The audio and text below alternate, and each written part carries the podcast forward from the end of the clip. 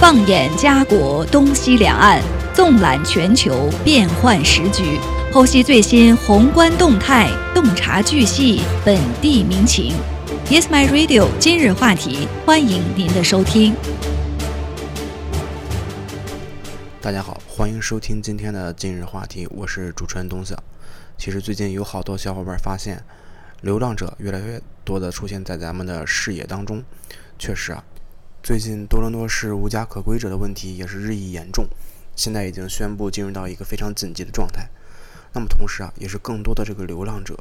来到了咱们多伦多周边的一些地区，其中就包括咱们华人经常聚集的约克地区。那么在约克地区的路边啊、荒地已经出现了不少无家可归者，也就是流浪者。约克区的这片空地啊，已经成为了这些流浪者们一个新的据点。那么根据六月份提交给区域议会的一份工作报告当中显示，约克区的无家可归者问题其实已经到了一个临界点，政府啊必须已经考虑到相对应的对策来应对这一个问题了。而且这项报告也将流浪者过多这一问题归咎于住房成本较高、廉价住房比较稀缺，以及啊 COVID-19 这一个大流行疫情的深远影响。那么纽 market 市场也是预计到说，无家可归者的这个人数将在第二年持续一个大幅上涨。那么到了夏季可能会达到一个相对应的高峰。那么市长还表示说，考虑到最高法院最近正在一项裁决中。驳回了滑铁卢地区要求将没有住所的人从营地当中驱逐出去的这么一个请求。那么这一问题啊，也是特别具有一个挑战性。目前市区和卫生服务专员的一些业内人士表示说，与其他地区相比，约克区在对无家可归者的支持方面啊，是远远落后于其他地区的。这一项也是有数据支持的，在滑铁卢来说，是有五百七十六个庇护和过渡性的床位。可以供给给流浪者进行居住。那么在伦敦呢，是有四百一十五个床位；皮尔区是有五百一十四个；汉密尔顿是有四百零八个。但相比之下，约克区的这个庇护和过渡性床位啊，仅仅有二百四十三个床位。他说，一些无家可归的人也可能是因为有心理健康和成瘾的问题，这个现象造成的很大原因是因为他们买不起房子。那么当这些人，一旦接受了这个无家可归的系统之后，重新建立一个良好的生活习惯和体系，对他们来说将会变得非常的困难。那么在约克区啊，无家可归项目主任也是表示说，在外展小组和那些住在营地的人一起寻找其他选择，包括一些紧急或者过渡性住房、家人或者朋友，甚至是一些临时的酒店房间。但是这些选择啊是非常的有限，并且主任还表示说。约克区并不是唯一一个陷入困境的，在整个安大略省，其实无家可归的人啊都是一个头等大事。那么，包括马尔汉姆，就是万锦市长薛家平的建议，说除了等待建造和扩建一些庇护场所之外，还要寻找一些控制的建筑和其他地方，这样才能够有效的帮助这些无家可归者。另外啊，约克区也应该再次游说市政府和联邦政府。争取能够从两个政府那里取得更多的资金，来帮助无家可归者的一个生活的重建。那么，其实市长薛家平还是提出了更多的建议啊。他说，政府就应该像对待自然灾害的受害者一样，严肃看待这个问题。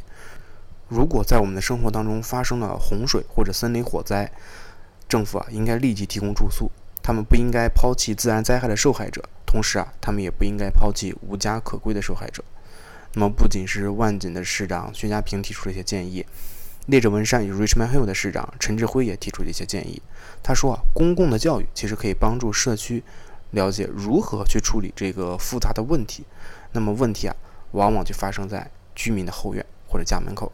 那么其实 Richmond Hill 市长提出这个担心也并不是空穴来风。在近日啊，一位住在多伦多北部的网友也是愤怒地在社交媒体上发帖说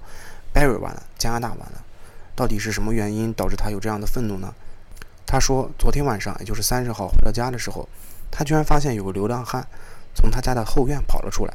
他马上将这个事情告诉了房东，并且做了一个报警的处理。但是警方过来却说啊，因为没有发生任何的犯罪行为，他们拿这个流浪汉也是无能为力。所以基本上只有在住房的人受到伤害和财产损失之后，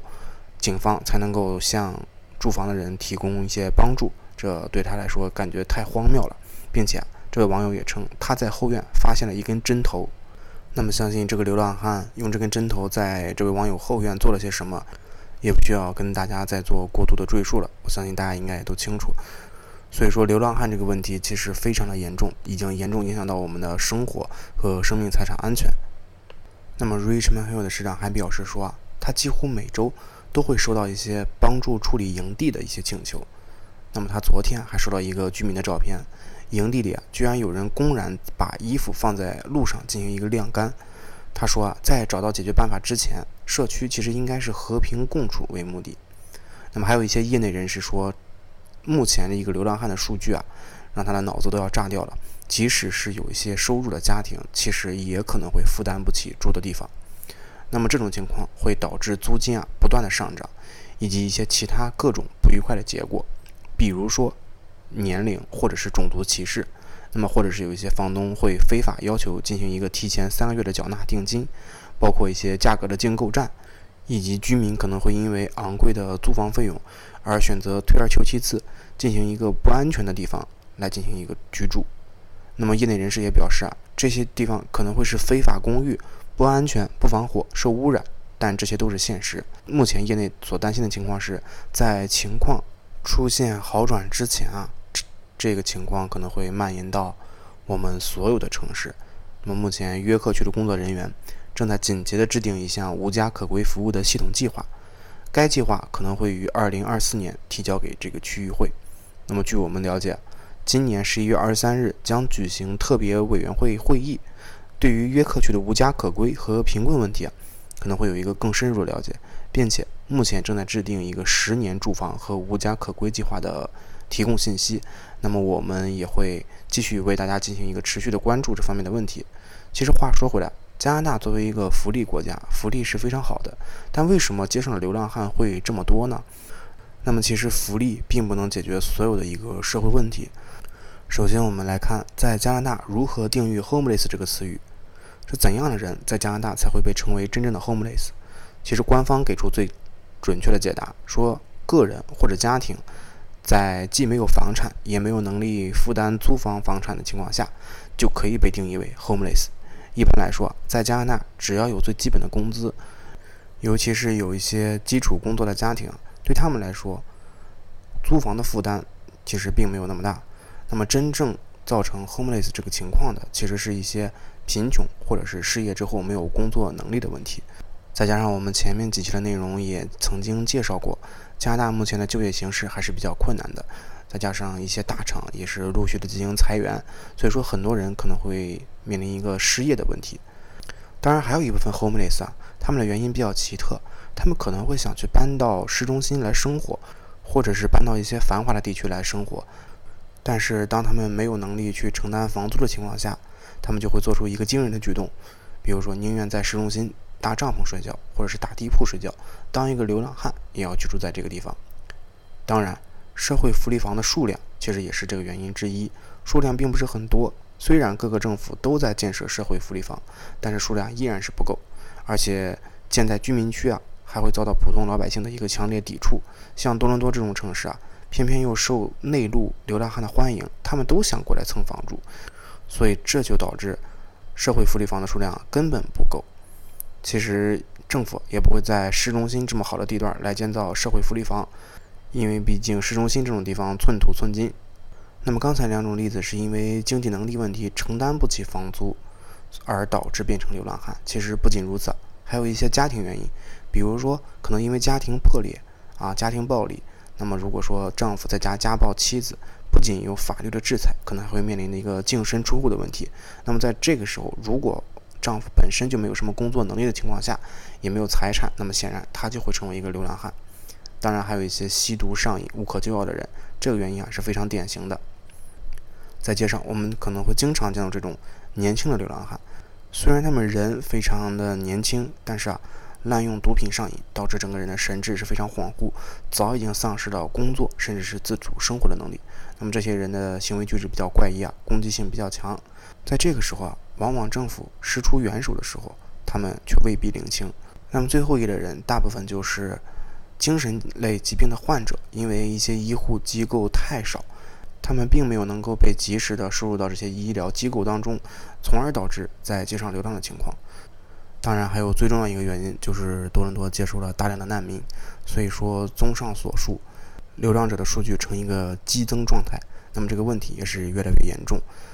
那么我们也会进行一个持续关注，看政府究竟会拿出什么好的解决办法来应对一个流浪汉的问题。那么我也也是把目光啊放回到中国。最近几天，我相信很多人在新闻上也看到了，台风杜苏芮也是占据了各大新闻板块的一个主要内容。那么台风杜苏芮啊，在菲律宾与中国多地造成了严重的灾害。截止到今天，也就是二零二三年的七月三十一日，杜苏芮已经导致了菲律宾二十五人死亡，五十二人受伤，二十人失踪。截止到七月三十日的时候啊，在菲律宾经济损失已经超过了五十八亿比索。那么同时导致了中国福建省泉州市一百一十四人受伤，福建省的直接经济损失已经达到了三十点五三亿。那么在七月二十一日的上午，第五号台风杜苏芮在西北大平洋洋面生成。并且于二十四日晚上加强为超级台风级。中国气象局二十五日九时启动了台风三级应急响应。中央气象台在二十五日十八时，也就是下午六点的时候，正式将这场台风预警发布为橙色预警，并且根据预报说，台风杜苏芮将于二十六日夜间进入到南海东北部的一个海面，并且将于二十八日早上登陆福建中部到广东东部一带沿海。那么，从七月二十四日的早晨到夜间，短短一天的时间，台风杜苏芮就经历了从台风级加强为超级台风级的这么一个过程。那么，造成杜苏芮强度偏强的原因是什么呢？首先是由于台风所经过的洋面海温较高，已经达到了一个二十八度和三十度，而且海面较为宽阔，那么为台风啊也是提供了充足的水汽和能量。其次，杜苏芮高层南北侧的浮散比较强，这为台风的进一步增强带来了动力条件。此外，杜苏芮在二十一日的菲律宾东洋面生成，那么相较于南海台风啊，这类台风距离中国大陆是有一定距离的，因而它有一个充足的时间来发展增强，这也是杜苏芮强度偏强的原因之一。那么杜苏芮的确与二零一六年的台风莫兰蒂在路径上有一些相似之处。不过，莫兰蒂是从巴士海峡穿过，基本上没有被菲律宾以及中国台湾岛削弱，因此在登陆时保持了一个较强的强度，从而正面影响了厦门这样人口密集的大城市。而杜苏芮的路径在一开始还存在着一些不确定性。那么，在2016年台风莫兰蒂的巅峰时期，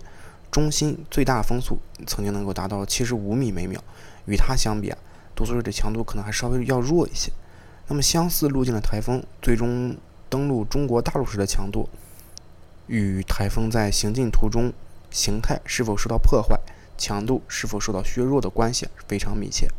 那么，由于陆地阻碍物较多，而且地形高低起伏，受到陆地摩擦力的影响，台风一部分能量会被消耗，强度也会有所减弱。杜苏芮啊，整体走向是一个稳定的情况，但是在路径上偏东还是偏西，在一开始其实也并不确定。总体来看，它将以台风级或强台风级，在二十八日早上登陆在中国的福建中部到广东的东部一带沿海。那么预报员在研究台风路径的时候啊，通常会进行一个多家数据的比对。针对杜苏芮来说，当时中央气象台除了对比中国的 CMA- 杠 TYM 区域台风值预报模式，以及中欧中期天气预报中心、美国国家环境预报中心等机构的数值模式以外，还尝试参考了一些 AI 气象大型模型预报系统，从中研判台风最有可能的一个走向。那么台风杜苏芮的结构相对完整紧实，与其他云型较散的台风相比，其风雨影响范围也是相对集中的。但云系所经过的区域降水和风力强度啊是非常之大的。那么在七月二十六日，巴士海峡、台湾以东洋面、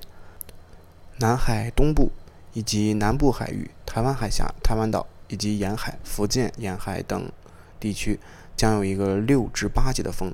阵风九至十级。其中啊，巴士海峡、南海东北部偏东海域、南海中东部偏东海域。风力可以达到一个九级到十二级，那么阵风可能会达到一个十三级至十五级。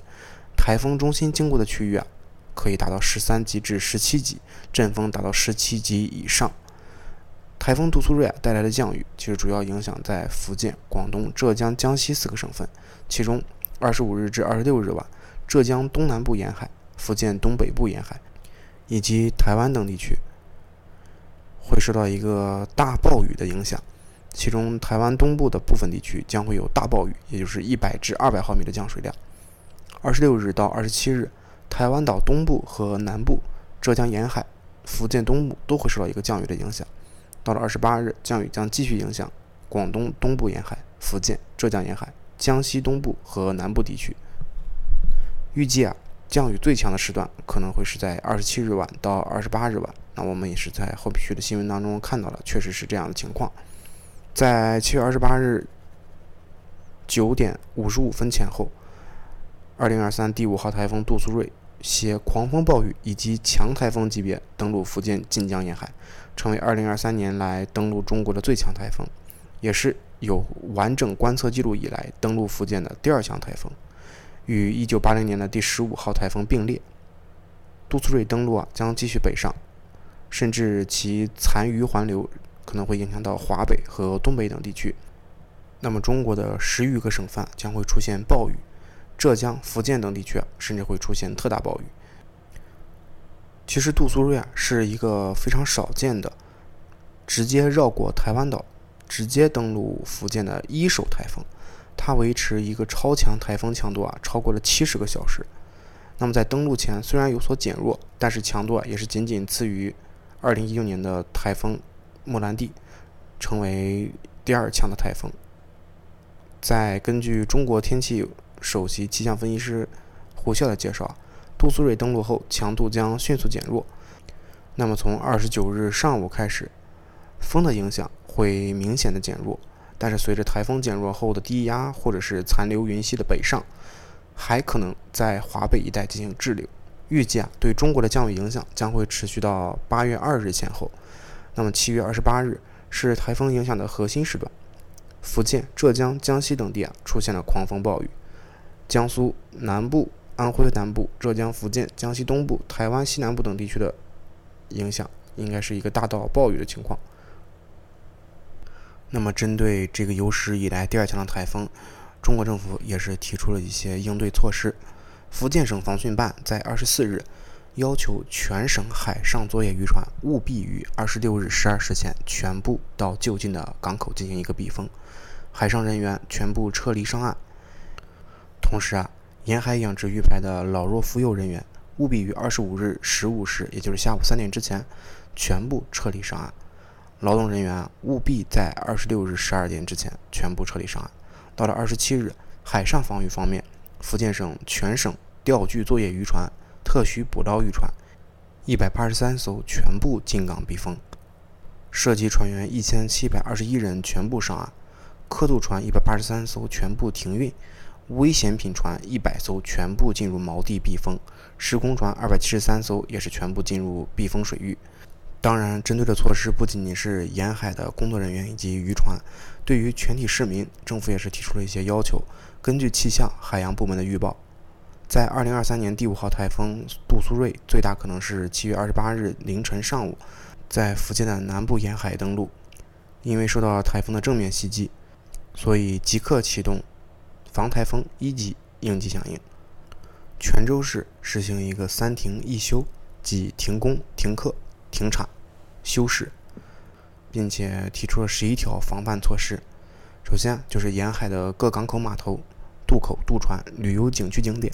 危险海岸、滨海浴场等一律进行一个关闭，并且涉及到沿海的一些，并且一些在建的涉及到沿海的工程工地全面停工。第二。全市所有的大型户外活动停止举办，各类学校、培训机构、夏令营等全部停课。三、全市所有的公交客运车辆停止运营。四、各娱乐场所、大排档、农家乐、露天餐饮等经营场所一律停止营业。五、全体市民和游客尽量留在留在室内，非必要不外出，准备好食物、饮用品等生活物资。六、居住在高层的用户以及对高悬挂物品。和阳台摆放物进行一个转移或者加固，防止高空坠物的一个危险发生。七，各小区的地下室、地下停车场要备足挡水板、沙袋等防汛物资。同时，一些低洼的地下停车场尽量将车辆停放在地面。八，港口、码头的一些龙门吊、工地塔吊要提前下降，做好一个防范措施。那么，居住在工棚、活动板房、简易住房和危险住房的人员需要全部撤离到安全区域。九，各抢险救灾和民生保障单位要采取措施，做好供水、供电、供气、交通、通讯、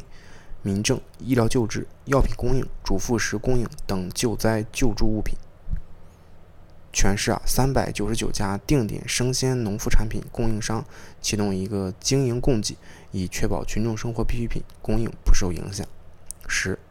公安交警部门加大警力，维持交通秩序，确保交通安全畅通。十一，开放所有的避灾场所，供群众进行一个避风避险，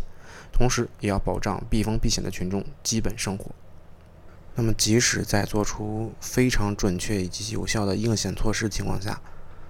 杜苏芮依旧对中国造成了不小的损失。以福建省举例啊，截止到八月一日中国时间，那么记者从福建人民政府防汛抗旱指挥部了解到，据统计，今年的第五号台风杜苏芮，目前来说共造成福建省二百六十六点六九万人受灾，紧急避险转移三十九点九五万人，紧急转移安置十六点二四万人。农作物受灾面积达到了三万七千三百九十六点二六公顷，其中绝收面积是一千七百零一点七六公顷，倒塌和严重损坏的房屋有三千三百五十七间，一般损坏的房屋有一万四千九百九十八间，直接造成的经济损失大约有一百四十七点五五亿元。那么通过这些数据也能看出啊，超强台风的威力是十分巨大的，超强台风。具有极强的风力和巨大的降水量，能够引发强烈的风雨和潮汐，甚至还会引发一些地质灾害。伴随着台风一起的强降水，在短时间内可以集聚几百毫米甚至更多的降水量。关于这一点，我相信大家也能够从最近刷到的短视频和一些新闻视频上看到，中国有很多的城市就有一个很强的积水。不仅仅有积水，强降水可能还会在短期内。影响到洪水和山体滑坡等自然灾害。此外，超强台风还会对桥梁、道路、建筑物等造成一个严重的破坏，从而对人们的生命和财产安全造成一个严重的威胁。可以说，台风杜苏芮造成的影响是十分巨大的。那么，强风所带来的一个破坏力，足以摧毁建筑物、打翻车辆、拔起树木，甚至引发风暴潮，造成沿海地区的海水倒灌。那么，暴雨。所引起的洪水和山体滑坡，往往也会导致交通中断、城市内涝、农田受损等严重情况。如果大家关注过最近几年的台风，可能会发现到，大多数经过我国的台风都会登陆或者转向登陆日本。那么，今年第五号台风杜苏芮会再次转向登陆日本吗？从目前的情况来看。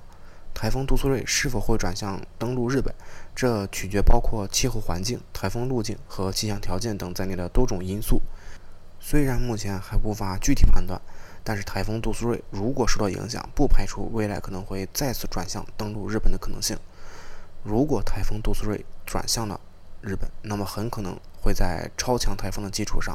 再次发展壮大，届时对日本的破坏将会是无法想象的。那么，据目前得到的最新消息啊，台风杜苏芮造成的影响还没有完全的消退，但是啊，二零二三年的第六号台风卡努又即将来临。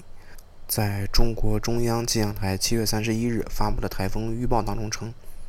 台风卡努已于当日上午由台风级加强为强台风级，并且预计将于八月二日在夜间转入中国的东海。那么，东海中南部海域风力将会逐渐加大。卡努的意思是热带水果菠萝蜜果。在此在此之前，作为台风的名字，卡努已经被使用过三次。那么这些台风的名字其实是来自于世界气象组织颁布的命名表，其中西北太平洋和南海的热带气旋会使用一些具有亚洲风格的名字。那么在这个列表里，中国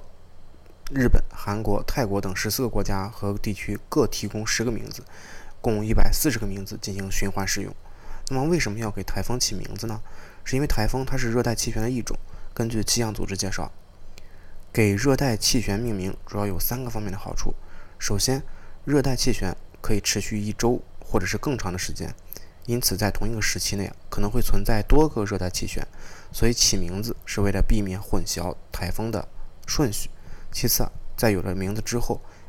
相关的媒体报道可以更容易的报道关于热带气旋的消息，提高人们对气象信息的关注度，有助于各地及时的做好一个应急准备。而且，经过实验的表明，比起经纬度和气象用语来说，简短独特的名字识别起来更快、更少，更容易被大家记住。那么，在数百个广泛分布的站点、沿海基地。和海上船只之间交互详细信息也是更方便。那么最初啊，人们给热带气旋起名的方式其实是非常随意的。后来到了二十世纪，美国联合台风警报中心开始对台风进行一个命名。最初啊，这个机构是用女性的英文名对台风进行命名，后来又增加了男性英文名，并与女性名字交替使用。但是啊，在世界其他遭受台风影响的地区，命名的方式就各有不同。后来为了避免名称混乱，增强一些国际的合作，那么世界气象组织下属的台风委员会决定从两千年开始，使用新的命名方式为热带气旋，也就是台风进行一个命名。这也就是卡努名字的由来。那么随着杜苏芮和卡姆的一个无缝衔接，对于中国的沿海地区是一个非常大的挑战。虽然杜苏芮已经停止编号，但是。据最新消息，也就是今天的七月三十一日白天，华北地区仍然有多地进行一个持续性降雨，其中京津冀地区仍然有暴雨到大暴雨。傍晚之后啊，强度逐渐减弱。那么本轮降雨的过程持续时间较长，多地啊路面积水严重，公众市民啊需要关注一个预警预报的信息。如果遇到涉水路段，尽量绕行。同时啊，台风卡努。被加强等级，那么逐渐靠近中国的浙江沿海地区。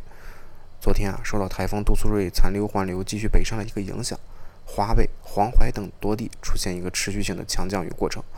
八点到十四点，山西东部、河北中部和西部以及天津北部、北京南部的地区啊，有六小时累计降雨量超过五十毫米，河北中部地区甚至超过了一百毫米。那么中央气象台预计，今天华北地区的降雨量还会继续持续，但是降雨的强度将会逐渐减弱。其中河北中部、北京中西部等地区啊，会有一个一百毫米到两百毫米的大暴雨。同时，在内蒙古中部偏南地区、河南北部、江西北部、云南东北部、四川南部、贵州西北部、广西南部沿海以及海南岛西南部等地区。依然有分散性的大雨或者是暴雨。那么明天，华北一带地区的降雨将有所减弱，强降雨向东北一带进行转移。而且中央气象台也表示，华北一带的这次降雨持续会时间比较长，影响范围也会比较广，并且累积的降雨量也是非常大，需要防范强降雨导致路面滑湿、能见度下降、低洼路段积水。此外，还要防范。中小河流洪水、山体滑坡等自然灾害，随着卡努的不断靠近，中国的华东沿海还会出现一个强风雨的状态。那么，北京时间今天早上五点，卡努还位于琉球群岛那霸市东南方向约六百八十公里的西太平洋洋面上。预计今天它将以每小时二十公里的速度向北偏西转西北方向移动，强度还将有所增强。最大的强度可能会达到强台风级。八月二日夜间将转入东海，逐渐偏向北方向移动，移动速度啊明显缓慢。随着卡努的靠近，中国的华东沿海风雨渐起，浙江等地啊仍然需要保持警惕，以及及时关注预警预报信息。那么台风的这个情况还会再持续几天，我们也是希望在中国的朋友们能够及时关注台风信息。保证自己的人身和财产安全，也是谢谢大家收听今天的今日话题。我是主持人东晓。